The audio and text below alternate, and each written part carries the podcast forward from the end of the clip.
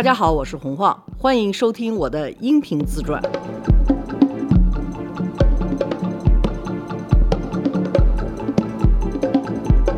罗叔好，大家好，晃姐好，我们都二十四了哈。是二十四集。好，我们插了几集讲各种各样情绪和主题的事儿，讲故事讲到哪儿来着？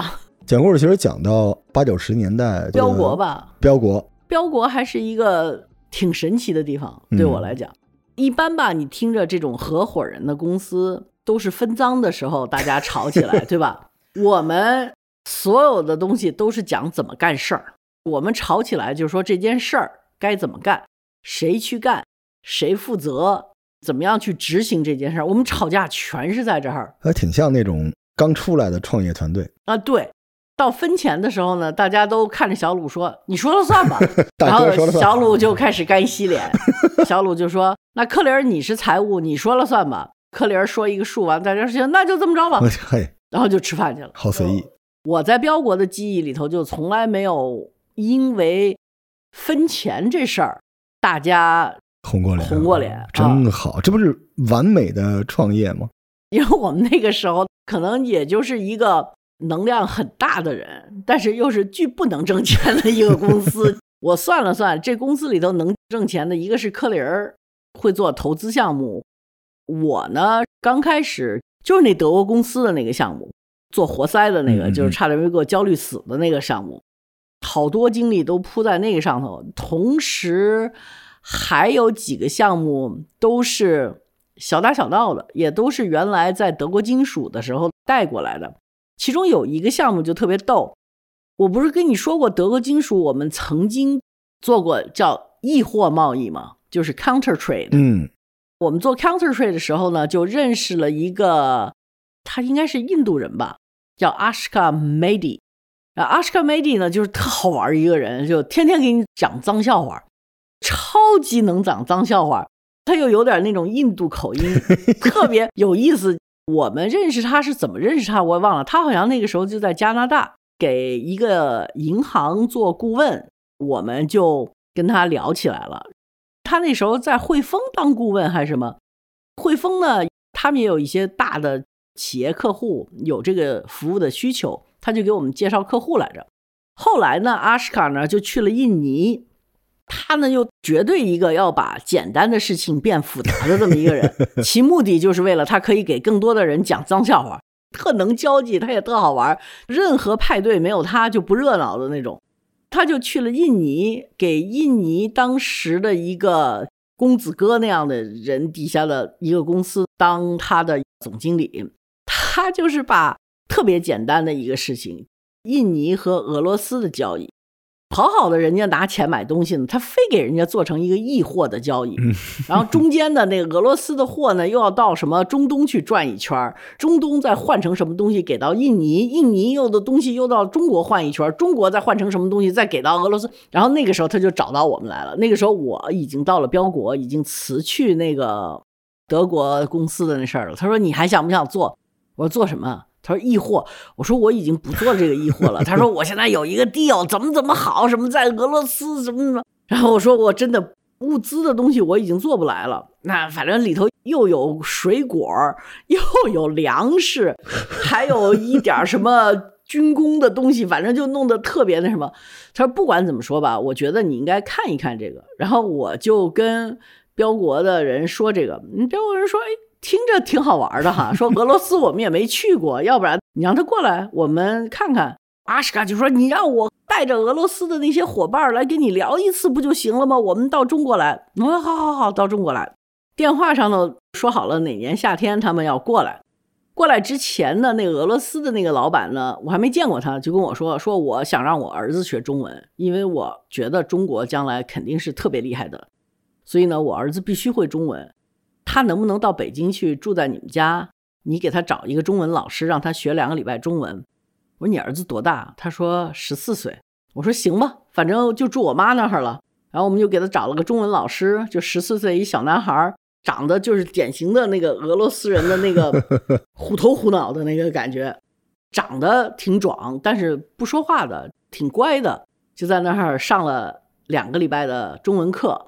他爸呢就跟阿什卡呢到中国来了，找我们标国的人聊这个，把我们全都给聊晕了，你知道吗？除了阿什卡麦迪的黄笑话，我记下来了，所有的做的那个 deal 的怎么样，用什么苹果换阿拉伯石油，完了之后阿拉伯的石油又换成印尼的什么东西，反正复杂到我根本就算不过来，我也觉得那东西没戏。最后谁先交货，谁后交货，这里头能出的，我那个时候已经学会要让我焦虑的事儿，我就转头就走。然后我就跟阿什卡说：“我说这事儿吧，真的算了吧，因为这个又没有现金，又没有人付给我们钱，我们要去找中国公司。中国公司做事儿是非常实际的。我说你这已经把它搞到复杂到没有任何一个中国公司会沾这个东西。我们作为咨询公司来讲，我们又不会买货。”啊，他阿什卡说你没劲，怎么怎么着？然后说那不管怎么说吧，说这做不做的这事儿，咱们再说，咱们先得喝酒。俄国人呢就说喝酒。我们标国有一个伙伴叫古气儿，然后古气儿呢也是留美回来的，有个小胡子，就是山羊胡子。古气儿呢号称是这辈子喝酒就从来没醉过。呵，counter trade 这事儿，阿什卡梅迪是一个大忽悠，古气儿呢是我们标国的大忽悠，你知道吗？就好特能白活。所以一碰见这事儿，我就把古气儿拉上。我说古气儿走，跟我一块儿做这项目去。我就把古气儿给拉上。阿什卡忽悠阿什卡的，古气儿忽悠古气儿的，反正就这俩大忽悠在一块儿吧。旁边人都还挺喜欢听他们俩人聊天的。这里头呢还有俄罗斯人，俄罗斯人一听喝酒就来劲了。俄罗斯人就说的，嗯，喝酒嘛，我觉得这个你们就不要在我们俄罗斯人面前说什么了。然后我说不可能，你们俄罗斯也我们古劲儿从来没醉过。俄罗斯人说啊，那我们就安排一次吧。我们先是安排了一次，好像在一个中国餐厅里头喝白酒，喝的不分上下，古气儿也没醉，俄罗斯人也没醉，就回去了。俄罗斯人说：“那我们走之前安排一次吧，我们来。”然后我们说：“不不不，这北京，我们是地主，所以我们得。”俄罗斯人问问我我们来，我们来，让你体会一下俄罗斯人怎么喝酒的。我们说：“那好吧。”然后他带着他那个十四岁的儿子啊，就在北京的俄罗斯大使馆，是在二环上头。小街那块儿，嗯，在那个俄罗斯大使馆旁边呢，就有一个俄罗斯餐厅，也是俄罗斯人开的。他们就在那儿包了场，找了乐队，安排人说要跟我们比酒。呃，我们一听这仗势，就觉得哦、这不能输啊，这明显就是要比试比试的。正好跟我一个朋友呢，他是新疆人，然后他就在那说：“哎呀，俄罗斯人喝不过我们新疆人，你们 汉人喝不了，我们维吾尔族人也能把他们喝到桌子底下去。”他叫安妮瓦尔，我就说安妮瓦尔，那你跟你女朋友一块儿来吧。他就跟他女朋友也一块儿来了。我说我不行，我得拉几个能喝酒的去占这个俄罗斯的喝酒队儿去。我们一进那餐厅就有点懵了，一人一个位子，桌子摆好了。一般桌子呢就是摆一个盘子、刀叉、一个酒杯，还有一个水杯，还有一个餐巾布就完了。人家摆的摆了这些旁边，每个人包括那十四岁的儿子，一瓶 vodka，一瓶儿，一人一瓶儿。跟啤酒似的，是吗？对，那量也跟啤酒似的。然后我们说摆那么多瓶干什么？他说不是喝酒吗？然后那个时候我们就觉得，哦，我们这个稍微有点觉得不行了。我可能还没喝到一半儿呢，就跑到厕所里头抱着马桶就哇哇的吐。但是这吐吧有一个好处，你吐完了之后就没了就没了。然后你又觉得你能喝了，但是他们呢也看得出来，我已经吐了，我就明显是不能喝了，他们也就不灌我了，就冲着古气儿和安利瓦去了。本来也就我们已经把古气儿和安利瓦说，我说你看，这我们中国人绝对是白酒什么的齐上，混着喝都从来没醉过的，没问题。古气儿就在那儿一个劲儿的跟他们喝哇卡。我说还有安利瓦说，你们俄国人就是能把汉人能喝倒，喝不倒他们维吾尔族人，他们就主攻这两个人。要不我就不用喝了吗？然后那个俄罗斯人在那儿，我就看着他那个十四岁的孩子已经开始开第二瓶瓦特卡了。我我就问他爸，我说你儿子在喝第二瓶？他说：“哎，这在我们俄罗斯就只有水。”我说他才十四岁啊。他说：“我跟你实话实说吧，我原来就是 KGB 的，我就是哥科博的。他说哥科博的第一课就是让你喝酒。他说我十一岁就进了训练营了。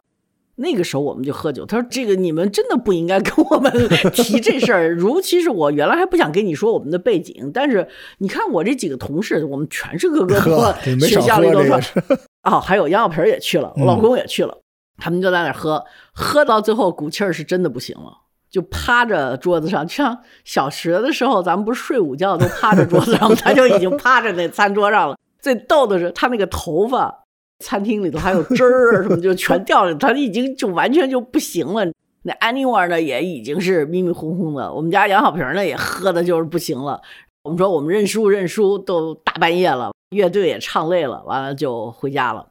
我那时候住在琉璃厂租的一个特别小的院子。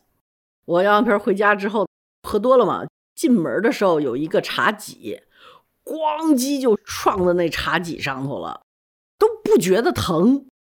第二天早上睡觉起来，看着腿上一大块青，跟我说：“你昨晚上为什么掐我呀？”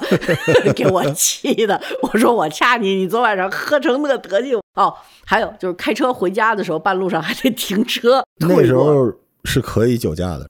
他不开车，我们打的回家的啊。那时候我们也没车，路上吐了一罐，回去摔了一个跟头。第二天早上醒来，居然说彻底断片完了问我说：“我昨天晚上为什么掐他？”我就给我那个朋友就安妮瓦打电话，然后呢是他女朋友接的。我说安妮瓦怎么样？他说他现在还抱着马桶呢，还没醒呢。说安妮瓦就基本上抱着马桶睡了一宿。然后我们就知道这个俄罗斯人是绝对不能跟他们喝酒的，他们太厉害了。特别好的一件事儿呢，五十年代像点点啊、小鲁他们那些人对俄罗斯和前苏联是有一种感情的，因为。在他们年轻的时候，那个就是中国的老大哥。是俄罗斯人把我们都喝晕了之后，还挺好的，说我们组织一次，你们自己飞过来，在俄罗斯我们带你们去看一下。结果我忘了什么事儿了，我没去成。点点、小鲁他们都去了，回来跟我说是特别牛的一个。俄罗斯有特别好的当代艺术的收藏，嗯，而且这个收藏是。俄罗斯原来有特别大的藏家，苏维埃建立了以后，这些藏家都把他们的画捐了也好，是国有了也好，反正就是他们国立博物馆里头。但是因为这个可能有些东西到底是私有的还是国有的，有一些问题没有解决，所以呢，他从来不展，他们就居然让他们到仓库里头。我去把所有的这些画儿都给他们一件一件的亮出来看了，然后他们就特别开心。但是那次我没去，那时候标国有这么一个没做成的买卖。但是阿什卡我们现在还有联系，他现在可能不讲黄笑话了，也没有新的笑话了。我老问他，我说你还有笑话吗？他说我最近已经退休了，所以就没有笑话。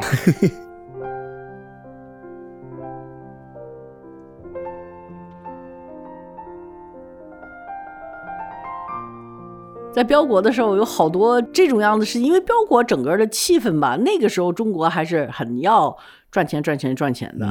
但是呢，标国呢就是一帮不太会赚钱，也没有那么大的激情要去赚大把大把钱的一帮人。所以对我来讲呢，那一段就是挺合适的，而且挺好的。我妈又是搭出去房子要住，完了又给她请老师。什么买卖都没做成，但大家都特别高兴，都保持联系。这种样的标国那种公司，目的性不是特别强，基本上都是这种样的咨询。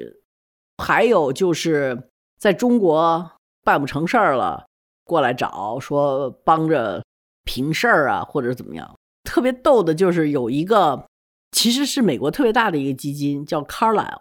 Carlyle 呢，在美国，它这个基金的。主理人和他的投资人背后给他钱的人呢，应该算是美国特别特别上流社会的。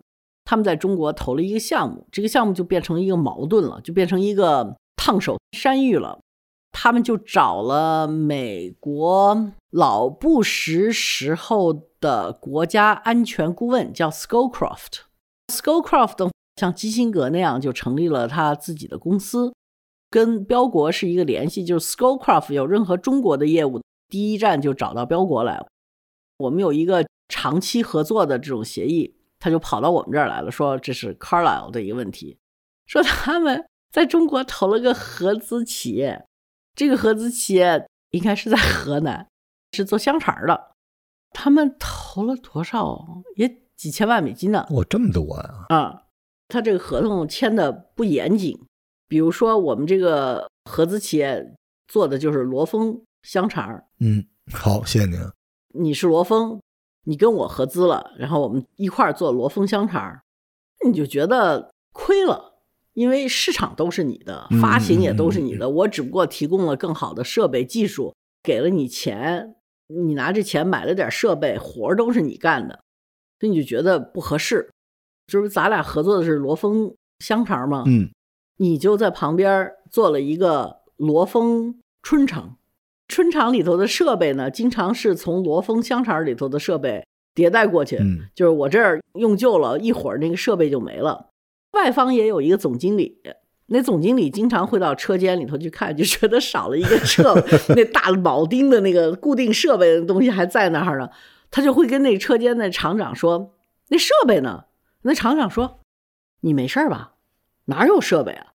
这个地上这个还在这儿呢。”他说：“一直在这儿也没设备啊，这原来就一直。”然后他们老外就疯了。他们原来呢去派了个外国的总经理呢，是一个高盛原来的做投资银行的，哪儿搞得定这种样的事情啊？就根本不行。又去找了一个什么，好像是个香港人，又派到那儿去，因为他们那个时候就老外就特别觉得香港人和台湾人是懂他们的，所以他们就在中国派总经理，就派台湾人和香港人，但是他们不知道是台湾人、香港人是有弱点的，然后被我们大陆人是抓的紧紧的，捏捏的拿捏的紧紧的。然后那个香港人到那儿了，头一个礼拜被人家送进去几个小姐，他就非常 开心的笑纳了，笑纳了。完了之后，警察就来了，完了他就蹲到监狱里了，这个香港人就没了。然后呢，他们就觉得哦，香港人、台湾人有这个弱点，他们就去派了个新加坡人。新加坡人呢，好像是一个吃素还是怎么着？你就说派一个吃素的去做香肠，这本身就不算什么。然后他们就天天逼着他到屠宰场去，他也受不了了。然后他们就觉得这个事情是不行了，我们必须，你要不然把钱还给我们，我们撤资，我们把股份还给你，还是怎么？反正就需要一个解决方案，就卡在那儿了。这个也是我看见的，觉得最好玩的案例。他们就说：“你看这事儿吧，你们就是合作伙伴长得不好，解铃还靠系铃人。谁给你介绍的这个项目啊？说是那个联办的人介绍的，就王博明他们那儿的人。我说那走啊，找王博明去。然后我们去找王博明，王博明就在那儿特别油的什么。哎呀，小鲁啊，我跟你说啊，这个屠夫啊，他干什么我们也控制不了的。这没办法，你说我们去办也没办法呀。他那个什么要怎么，他横着来，我们怎么办呢？啊，讲道理是没用的，你们去也没辙。我们说那你也得去啊，因为我们这个是合作嘛。哎呀，你说这洋鬼子，他赚钱的时候高兴，不赚钱的时候他就哭。又法律又那什么了，他他偷偷赚着钱的时候，他怎么不说这个？嗨，我跟你说，你就别管了，香肠的这个事儿就没人管，我一点办法都没有了。后来这些老外就起诉了，因为他们刚开始是不想起诉，我们也束手无策，就是 特别那什么。小鲁说：“真丢人，这个不能给人解决呀，这个中国人怎么能干这种事情？这那什么？”想了想说：“晃，你去跟他们解释，说我们解决不了这个问题。”我说：“为什么这话要我说？”哎呀。我们中国人说这话很丢人的，你美国人无所谓的，你不要面子的，你去解释去。我心想，哦，这事儿就让我去了，所以我就没办法，我至少找开完了之后，我说对不起啊，这事儿我们解决不了，真的，我们离他太远了。他们那意思就特想让我们去河南看一看，说我们我们不用去河南，我们知道是怎么回事，我们也知道你们。碰见难事儿了，我说，但是我们这事儿帮不了。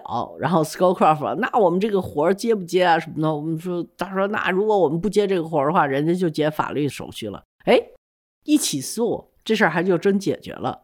为什么呢？那边的中方公司，因为它不是罗峰香肠和罗峰春肠吗？罗峰春肠公司就做的，后来就比那个合资企业要大，比香肠还大了。春肠要上市了。但是那个时候，中国有一个规定，就是上市公司不能有法律案子。哎哎，就碰着了。那这个时候憋着过来去跟他们解决。最后怎么解决的我不知道，但是我记得中间有这么一个事儿，让我觉得国内做事儿真的是有时候是挺逗的。故事吧，你就想去编，你都编不出来这样的。不知道为什么，我觉得我深度的参与了这个事情。那个时候我们还有一个客户，就是后来揪着我去做杂志的那个安伟峰。安伟峰是一个酷爱中国的美国人，也学过中文，胆儿呢贼大。安伟峰的故事我必须得给你讲一下。我是怎么认识呢？他跟我另外一个朋友在史密斯巴尼投行一块儿做同事，后来呢，他就离开史密斯巴尼，他去了黑石。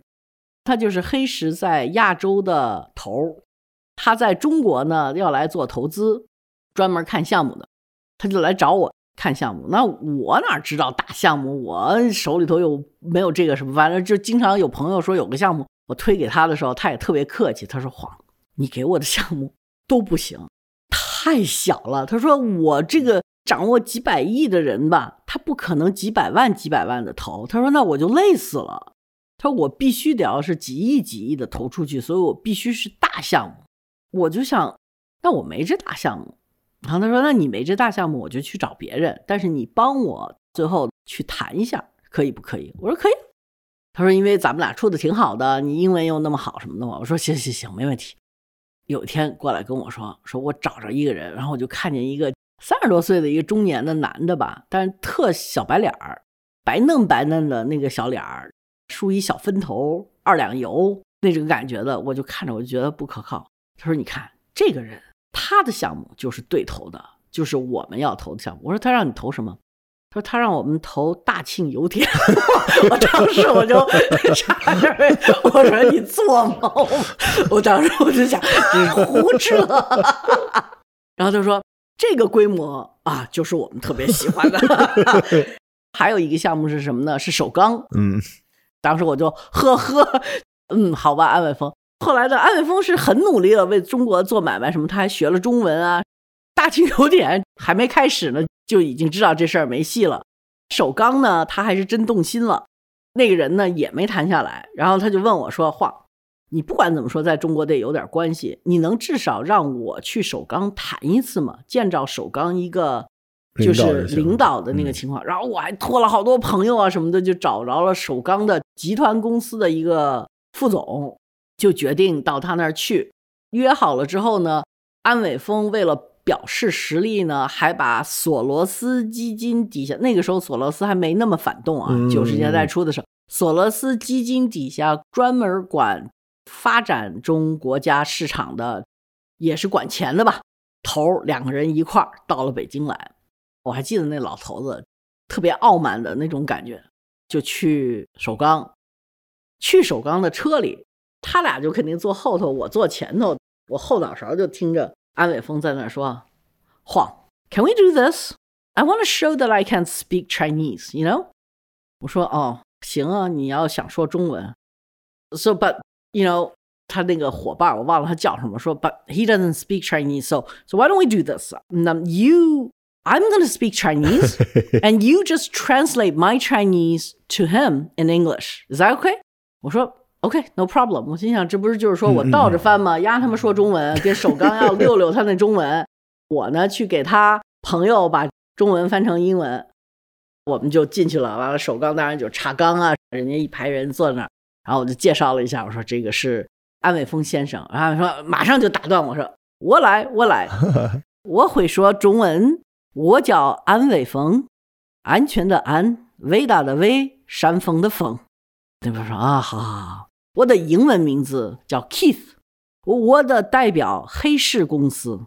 然后当时我就想，我靠，黑市已经成了黑市了，好吧？我们有一亿块美金要投在中国，问一下首钢可以不可以投资？然后那边那人说。你有多少钱？他说我有十一块美金，他是十亿美金，他变成十亿块，他加了个块字，这事儿就彻底完了。我就基本上快疯了。我在那边还给那人翻，我这边翻着英文，我这边都已经快笑掉牙了，你知道吗？我就觉得首钢的那些人已经是火眼金睛的看着我，就意思说你把我们一个早上浪费在这儿，就告诉我你带了一个叫黑市公司的人到这儿来，手里有十一块美金，他还不停，就还说中文呢。人守刚说：“那你们业务上哪方面比较强呢？”我们会做煎饼。完了，一个做煎饼的叫黑市的公司有十一块钱要投首钢，当时我基本上就疯了，就跟首钢的人说：“那那我来把他的中文再翻译一遍。他那公司叫黑石公司。”所有首钢说：“ 啊，黑石。” 我说那不是十一块美金，是十亿美金。说啊，十亿美金站上，不是煎饼，是煎饼。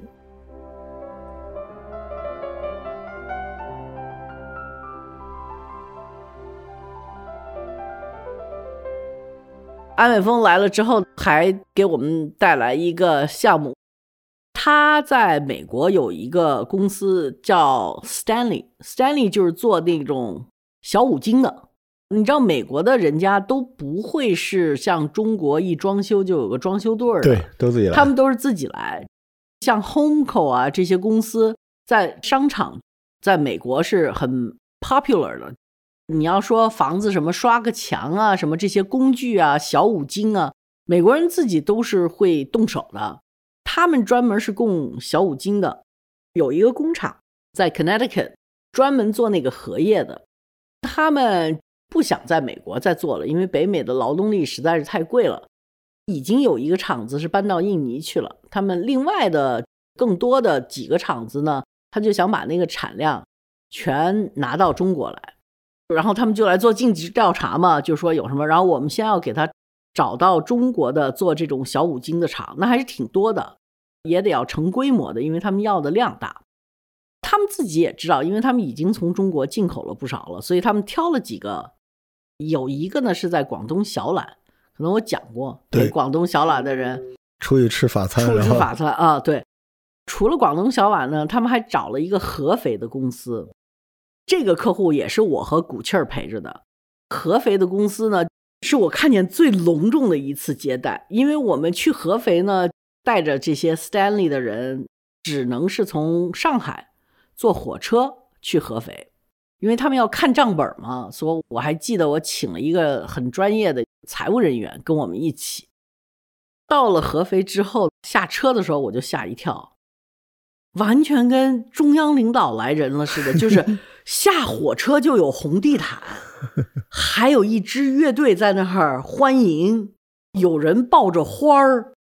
当时我就觉得，不会吧？不就是做一个项目吗？然后就这样的把我们就给迎接进去了，谈呐，说什么都很好，也看了他们的厂子啊，一个园区啊。然后我们说好吧，那我们也是感兴趣的，完了就进行尽职调查吧。我们就把我请来的那个财务放在那儿了。我们说他就留着做尽职调查，你们把账本都给他，我们就走了。财务不是我找的吗？我走了两天吧，财务给我打一电话说话。这活儿我不干了，我回家，你给我买车票。我说怎么了？然后他说的，靠，这地方没法待。我说怎么了？怎么了？你别别呀，我们这个调查还没做完呢。据我们那个雇来财务说呢，他们有三套账，一套账呢是给税务看的，一套账呢是给投资者看的，一套账呢是自己看的。但是他们的会计呢把三套账给弄混了，他给你的账本吧。他在每年里头都会夹杂那么一个是不应该给你的，可能是给税务的，可能是给他自己的，所以他的账码就对不上了。你查他三年账嘛，他就肯定是错了那么三四本儿。我们的财务就去问他们说这账本怎么会对不上？然后他们就意识到了是给错账本了，说啊我们给错了，这个不是我们的，怎么着？你把那回回来。尽职调查嘛，他就是查你这些错来的，所以他们就觉得好，让被我们逮着了，我们肯定不能给你账本，你把那两套账给我拿出来。然后他们说没有两套账，就这一套账，那就这么掰扯，说反正你得把账本还给我们，你不能拿着。那人说不行，你把那所有的账给我清清楚楚个，就这么掰扯起来了。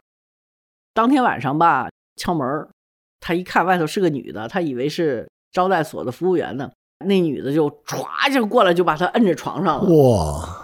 按着床上就开始要亲，要那什么，给那个会计给吓得就到处跑。他说我眼镜都找不着了，都被他给我打掉了。那女的进来就还把门给关上了，他就想去开门让那女的出去，那女的就把他拉回来，两个人就在那屋子里头撕扯。同时，这女的在桌子上头就翻各种各样的账本女的，太厉害了，一边撕扯一边翻账本一本。边撕扯一边翻账本儿。他们在那儿撕扯了五分钟，嗯警察就来了。其实呢，他原来是觉得这女的进去了之后哦就能把他抓着的，但是后来发现这男的不吃这一套，结果警察来了，扑了个空，扑了个空不说，还说这女的是去骚扰的，怎么怎么着，就给告了。这事儿解决了之后，嗯，这会计就给我打一电话，说我这活儿不干了啊，你给多少钱我都不干了，这太那什么了，不像话了，怎么怎么着，人就不干了，回来了。我就只好跟那边中方说，我说你们这事儿干的太不像话了，我说不管怎么说查账，你有什么你就说什么。他说，哎，我们就是有一笔贷款。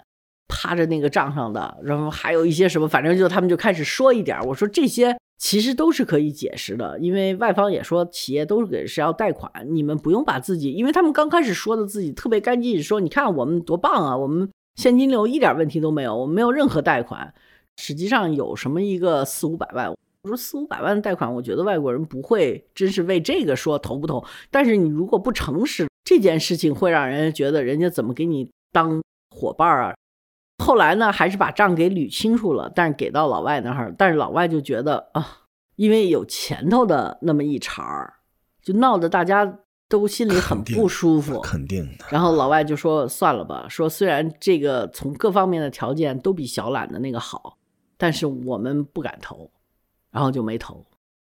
后来我才知道是标国的一个朋友的朋友在香港的基金投了这家公司，说投进去的钱在那章上没趴到二十四小时，还没热乎呢，就被转出去了，就没了，唉，躲过了一劫呀。真是嗯，所以你做咨询的时候，你就能看到各种各样的情况，各种各样的人。虽然在标国的时候，我们也代表外方，但是因为我们是一个中国公司，好多中国公司会更把我们当做自己人。嗯，肯定的。这两轮儿咨询公司做下来，对我来讲还是挺有意思的。你看到了社会的各种各样的层面，嗯，而且各种各样不同的状况。但是那个时候，国内真的是发展层层的。也是很快，所以会有很多不足和漏洞嘛，嗯就有种钻空子。嗯，其实我们也有很多特成功的项目，有科林做了一个芯片啊，做了 SIM card 什么的。但因为让你记忆犹新的，永远是这个擦蓝屋的项目，永远有是有那种特别让你匪夷所思的事情发生，你才觉得会记在脑子里头。嗯剩下其他的那些比较正常的，反而是觉得哦，那就是正常买卖呗。嗯，但这是您想要的工作吧？我记得您原来当买办的时候，忠孝难两全。这这个我们虽然不是买办，但是我们的客户也是老外，我们的自主权就大了很多。肯定就因为我们不是一个他们公司里头的人，嗯这是第一。第二，我们自己公司的属性也是一个合伙人的属性，就是我们还是我们自己。一件事情如果需要我们去 take side，我们是劝说中方呢，还是劝说外方？我们自己可以商量做一个嗯决定，不用非要一边倒。在标国的那段时间，我还是觉得挺快乐的，看到各种各样的现象，同时呢，有伙伴的感觉特别好，嗯，是团战了哈，不是自己一个人了。不是孤军奋战了，嗯，那咱们今天这期先到这儿，咱们下期再见。又没了。没了。好，下期再见，拜拜。